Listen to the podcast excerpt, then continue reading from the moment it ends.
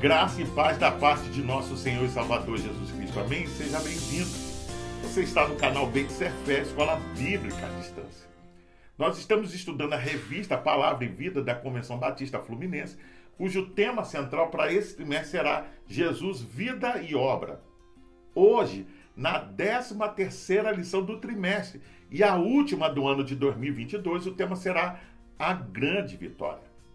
Mas antes de estudarmos a lição, eu quero deixar uma palavra de agradecimento por todas as conquistas realizadas pelo canal Beit Sefer. E ele só foi possível porque você participou, você nos ajudou, você divulgou, você compartilhou, você deixou a sua opinião, seus comentários. O canal tem atingido não somente o Brasil, Portugal, mas nós chegamos também em Angola esse ano e chegamos a Moçambique. E isso é um privilégio poder me dirigir a tantas pessoas de várias nacionalidades. Por isso, a minha palavra de agradecimento pela sua participação.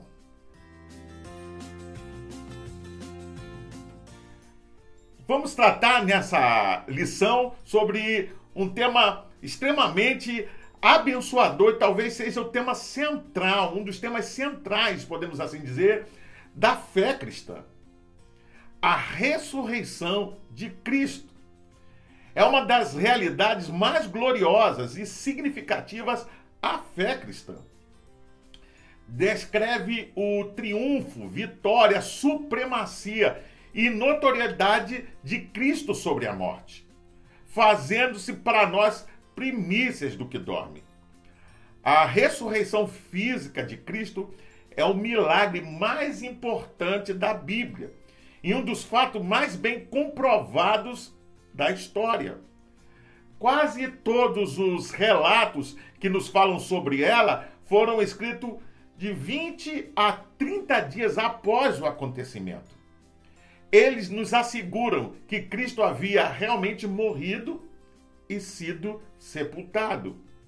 Que apesar de seus seguidores não esperarem que ele ressuscitasse, veja bem, muitos deles o viram vivo poucos dias após a crucificação. Paulo não argumenta, podemos assim dizer, em favor da ressurreição de Cristo, mas a usa como prova de fato, veja bem, de que todos os crentes ressurgirão da mesma maneira. Nos evangelhos encontramos brilhantes e preciosos testemunhos assegurando a existência da ressurreição.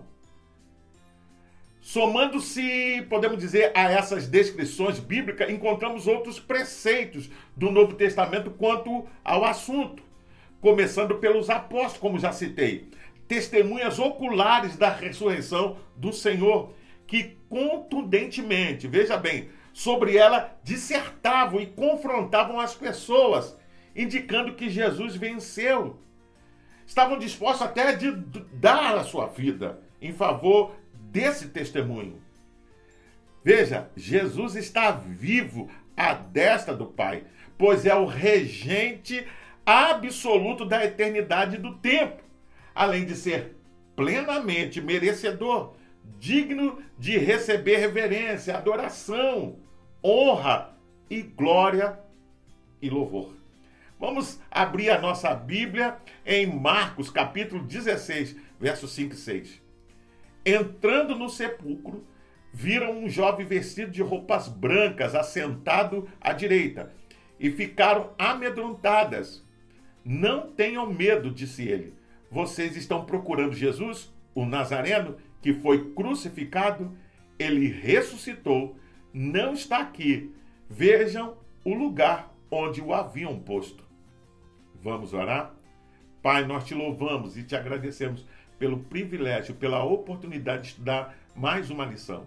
Obrigado, Senhor, pela grande vitória realizada por Jesus na cruz do Calvário e podermos sermos participantes dela, Pai.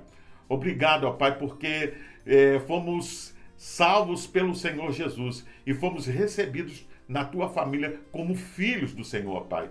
Obrigado por tudo que o Senhor fez por nós. É o que nós te pedimos em nome de Jesus. Amém. A ressurreição foi real, corpórea, e o seu resultado constatado e testemunhado por muita gente. As mulheres, por exemplo, foram as primeiras a contemplá-lo ressurreto, recebendo dele uma incumbência. Então saíram apressadamente para honrar o mandato. Quando o mestre veio ao encontro delas e as saudou. Imediatamente elas, aproximando-se, abraçaram os pés dele e o adoraram. Outro momento significativo foi quando Jesus chamou Tomé e lhe disse: Ponha aqui o dedo e veja as minhas mãos. Estenda também a sua mão e ponha no meu lado. E por remate, quão maravilhosa foi a experiência, podemos assim dizer, de Pedro, quando pregava na casa de Cornélio, falando sobre a pessoa de Jesus. A ressurreição, podemos assim dizer, além de ser expressiva manifestação de vitória, é cumprimento da palavra. Ela aconteceu depois do sábado, na manhã de domingo, o dia do Senhor. O Evangelho de Mateus narra Jesus fazendo uma saudação às mulheres. Alegre-se, fiquem contentes. Ressurreição é júbilo, um brado de alegria e contentamento. É a expressão visível da vitória e triunfo de Jesus Cristo, o nosso Salvador e Senhor. Algo notável a ser considerado é que foi concedido aos anjos e o privilégio de testemunhar a ressurreição. Já aos humanos, a notícia sobre ela. A ressurreição é, portanto, uma incomparável e grandiosa vitória. Aqui está a grande e marcante diferença entre o cristianismo e os demais segmentos religiosos. Nestes, os corpos dos seus fundadores ficaram restritos, limitados aos túmulos. O corpo de Jesus jamais, pois se fosse encontrado, há muito teriam destruído a fé cristã. O sepulcro vazio é prova lúcida e irrefutável de que o evangelho é absolutamente verdadeiro. Palavra do Senhor, que Cristo ressuscitou dos mortos, está vivo e categoricamente, à luz de Romanos capítulo 1, verso 4, foi declarado filho de Deus em poder, segundo o espírito de santificação, pela ressurreição dos mortos, Jesus Cristo, nosso Senhor. O sepulcro vazio testifica o triunfo de Jesus sobre a morte. Evidencia o cumprimento das Escrituras. Declara ser substancial a nossa fé e que a morte foi tragada na vitória. Realidade alcançada exclusivamente pelos méritos de Cristo Jesus, o Senhor.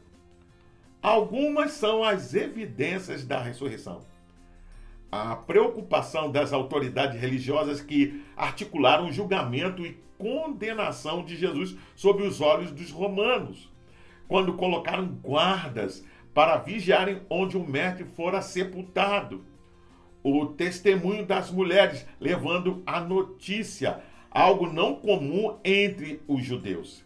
Os evangelhos informam que a pedra foi removida Conquanto Marcos 16, verso 5, indique a presença naquele local de um jovem vestido de roupa comprida e branca, Lucas capítulo 2, verso 4, menciona a presença de dois varões com vestes resplandecentes.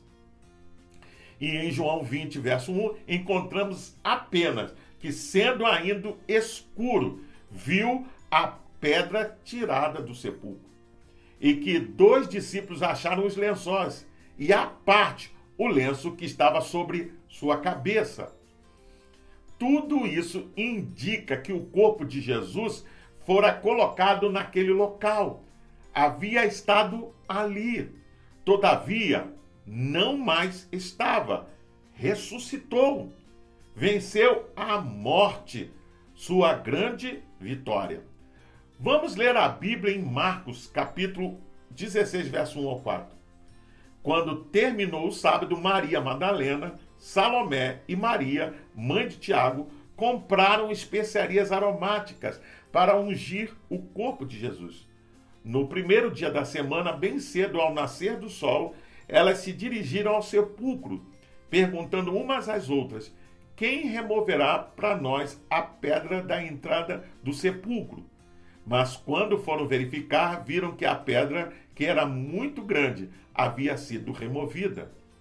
Um fato bastante curioso e que corrobora para a veracidade da ressurreição de Jesus é o suborno do sinédrio e a mentira dos guardas. O comentário bíblico Beckham diz que Mateus é o único que fala da colocação da guarda. Você vê isso em Mateus capítulo 27, do verso 62 ao 66. É natural que ele seja o único a mencionar os guardas no versículo 4 e a relatar este incidente. Tanto o comentário bíblico Beckham e o comentário do Novo Testamento Barclay diz que é interessante prestar atenção aos meios que usaram as autoridades judaicas em seus desesperados intentos, veja bem, de eliminar Jesus. Tinha usado a traição para prendê-lo, a ilegalidade para julgá-lo, a calúnia para acusá-lo diante de Pilatos e agora recorriam ao suborno para fazer calar a verdade a respeito dele. Veja, é, eles estavam extremamente desesperados. Já o comentário Esperança do Novo Testamento diz que os adversários do Senhor perderam a cabeça. Os soldados são forçados a fazer declarações falsas. E como são grotescas as afirmações que os soldados fazem, né? É, devem repetir justamente aquilo que os seus inimigos queriam impedir. Ou seja, as medidas que eles usaram, a vigilância, o lacre no túmulo, enfim. Ou seja, que o corpo de, do Senhor fosse roubado, isso agora os soldados deveriam anunciar aos quatro ventos.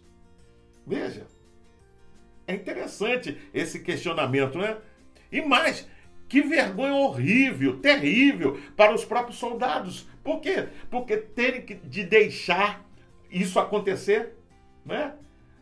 Poucas mulheres, alguns discípulos cheios de medo, eles estavam armados, veja, até os dentes, eles, estavam, eles tinham condições de, de guardar aquele local. Eu penso que que desonra para toda a categoria de soldado esse tipo de discurso, desse tipo de fala. Diante do exposto, não restam dúvidas sobre a bendita e gloriosa intervenção divina, ação sobrenatural de Deus, mostrando sua autoridade e comando sobre todas as coisas nos céus e na terra. O sepulcro vazio aponta para a superioridade de Cristo, que se fez homem, humilhando-se até a morte de cruz, dando-se por amor para a remissão dos nossos pecados. Mas nada pôde detê-lo, sendo mais forte do que os fortes vencendo a morte, visto subindo aos céus e sendo glorificado, recobrando a glória de que abriu mão para estar entre nós é verdadeira referência de fé, pois o Salvador está vivo. Com ele podemos falar e sermos ouvidos. A sua ressurreição reacende a nossa esperança, trazendo ânimo novo. Veja, vigor renovado e certeza de que o choro será substituído pela alegria, o pranto pela celebração e a morte jamais será o nosso fim. Cristo venceu e com ele venceremos também. Ao entrar em contato com o cenário da ressurreição, os personagens que lá estiveram foram tomados por um misto de sentimento, ou seja, medo e alegria. Diante daquela situação, ficaram sobressaltados, perplexos e cheios de interrogações. Afinal de contas, o corpo de Jesus não estava lá. Viram umas figuras no recinto não comuns ao seu cotidiano, além de da tensão normal inerente àquele quadro. Ao ouvirem a notícia da ressurreição e receberem o desafio de anunciá-la aos discípulos, foram imersas em temor e assombro, de tal maneira que o silêncio as cercou. Diz a Bíblia que nada diziam a ninguém. Era realmente um quadro inusitado, cheio de inquietações e até de perigo. Veja, uma vez que a efervescência sobre o que acontecerá a Jesus estava bem nítida na mente e no cotidiano de todo o povo em Jerusalém, conforme constatamos na conversa dos dois discípulos no caminho de Emaús. Ali fica muito claro as coisas que aconteceram a Jesus ganhavam ou ganharam domínio público. Era fato corriqueiro e notório entre todo o povo. Naquele mesmo ambiente, além do temor, podemos destacar a alegria pela vitória de Jesus Cristo sobre o poder do pecado e da morte. Também o grande contentamento de poder ver Jesus e tocá-lo após aquele período de sofrimento, dor e morte que eles presenciaram.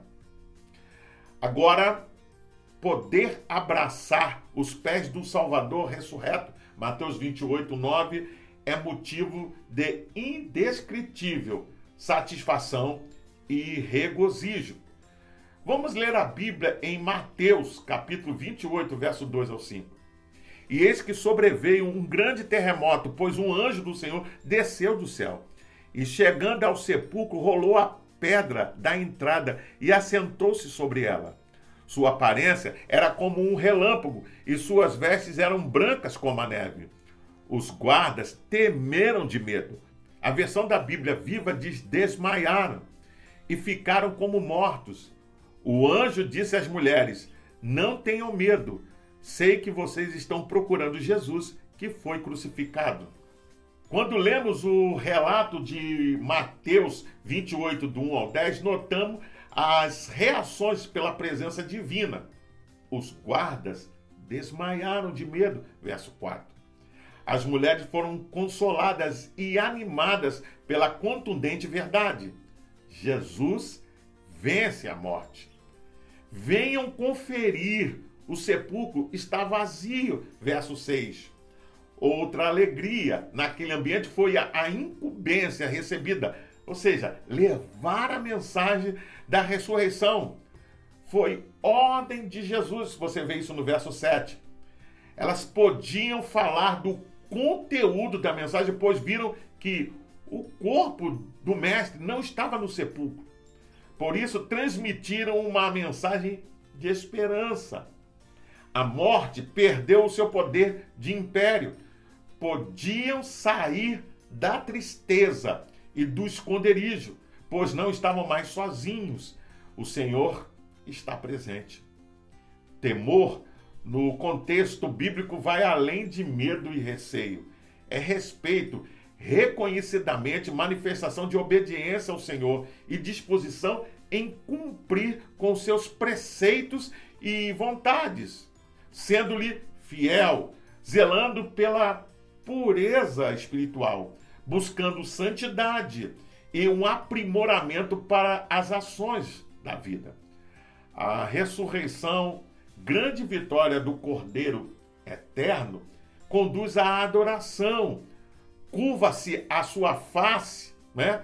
ouvir a sua voz, agir impulsionado por sua palavra e motivado por seu amor. No mesmo ambiente, onde o medo e o contentamento tiveram espaço, sem dúvida, este superou aquele.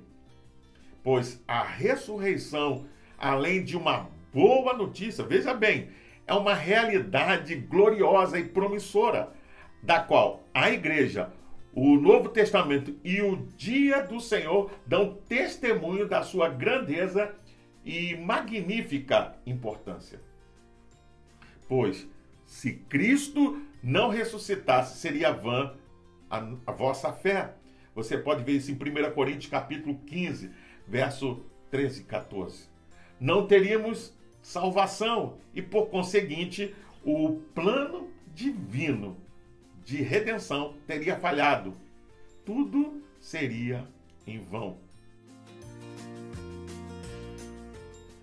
A ressurreição de Cristo traz desafio à igreja, pois a possibilita crer, esperar e pregar a respeito desta grande vitória sobre o pecado e a morte. Jesus, ao ressuscitar, aparece aos seus e transmite-lhes uma missão. Leia Marcos capítulo 16, verso 15 e 16. Esta pauta precisa ser observada e integrar a realidade dos discípulos do mestre da Galileia.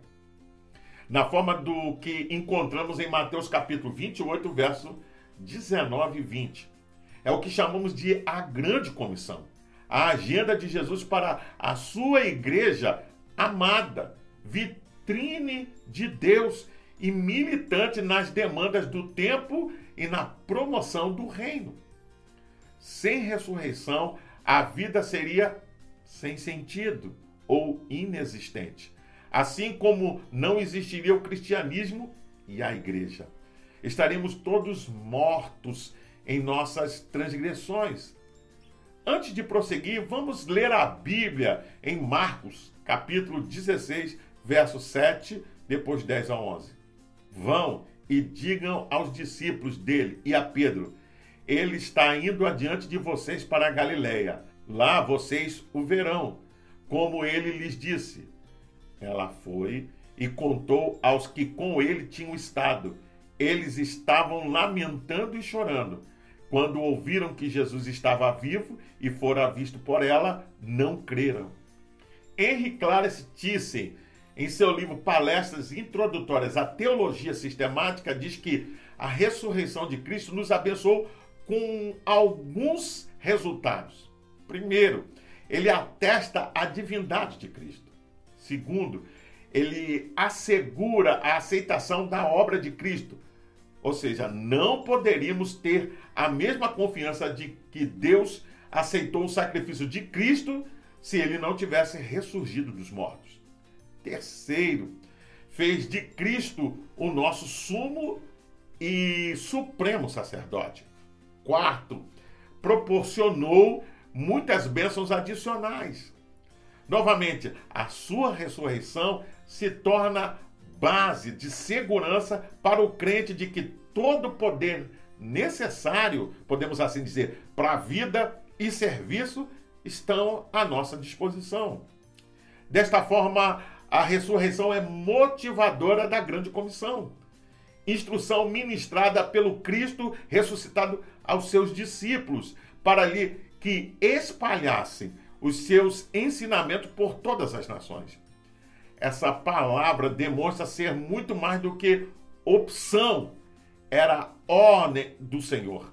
Então, anunciar a verdade eterna sempre foi e será a sua preocupação compartilhada com a igreja, que devem cumprir tal intento por obediência à sua voz e amor aos perdidos. Você vê isso em Atos dos Apóstolos, capítulo 1, verso 8 essa agenda de Jesus é um imperativo à vida cristã, que valoriza o discipulado e o ensino, aperfeiçoando os salvos para o exercício do ministério.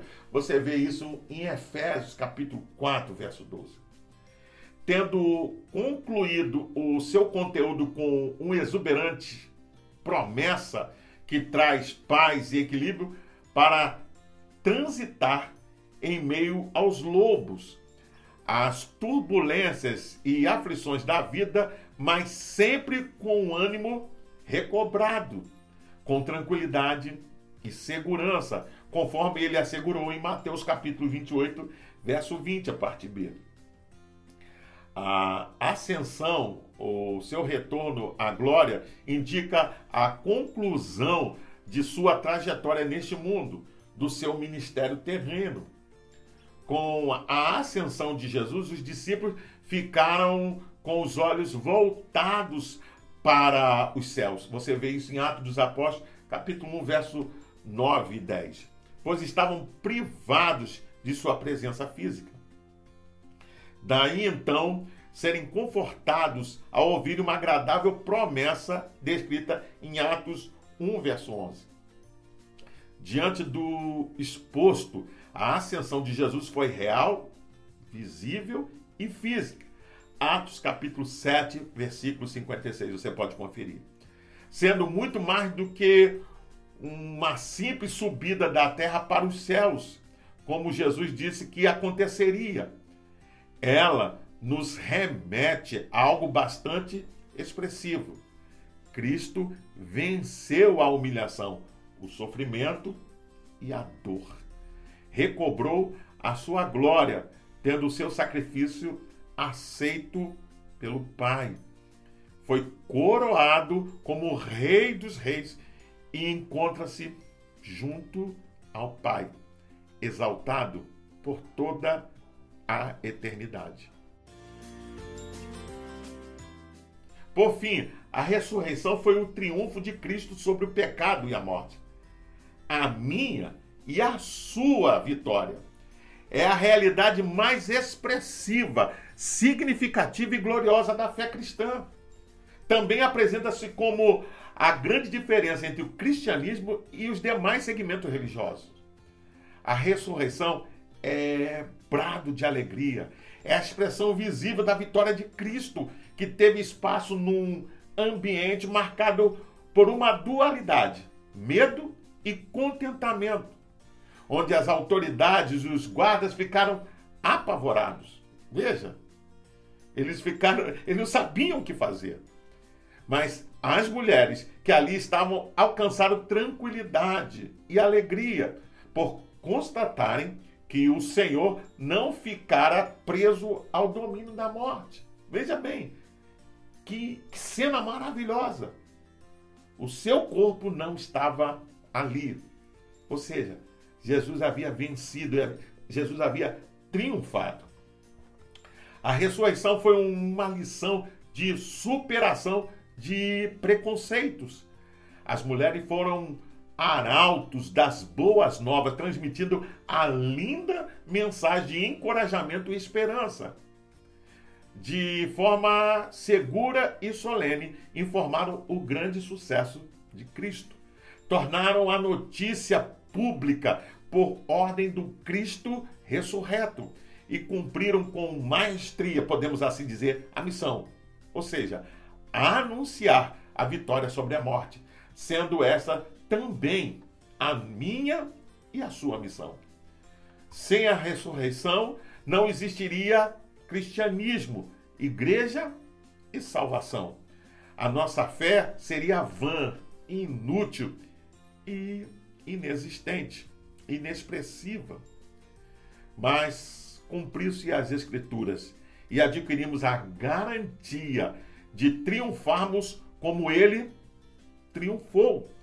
A vitória da ressurreição do Senhor foi identificada pelo sepulcro vazio, marcada pelo pavor dos adversários e celebração dos que nele criam e aponta para o desafio da grande comissão.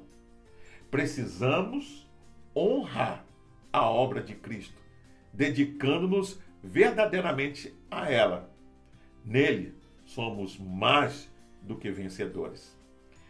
Eu convido você a fazer a leitura diária que vai de segunda até domingo, onde você vai encontrar diversos textos que vão te ajudar a entender e a compreender melhor essa lição.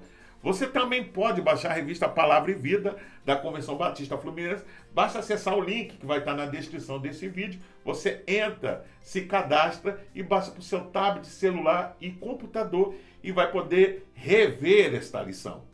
Pois bem, eu sou o pastor Carlos Guerra e você está no canal Beit Fé, Escola Bíblica à Distância. Hoje nós estudamos a última lição do ano, a 13 terceira lição do trimestre cujo tema foi a grande vitória.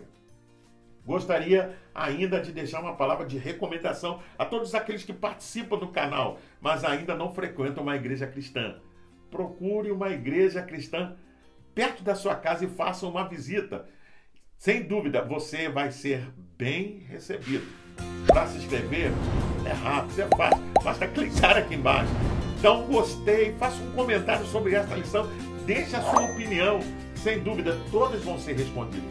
Não esqueça de acionar o sininho para receber todas as notificações e compartilhe com seus contatos nas redes sociais para que mais e mais pessoas tenham acesso ao conteúdo desta lição, que mais pessoas possam ser alcançadas. Quero mais uma vez agradecer a você por participar, por ser um agente divulgador deste canal. Deus abençoe. Até o próximo encontro. Fique na paz. Bye.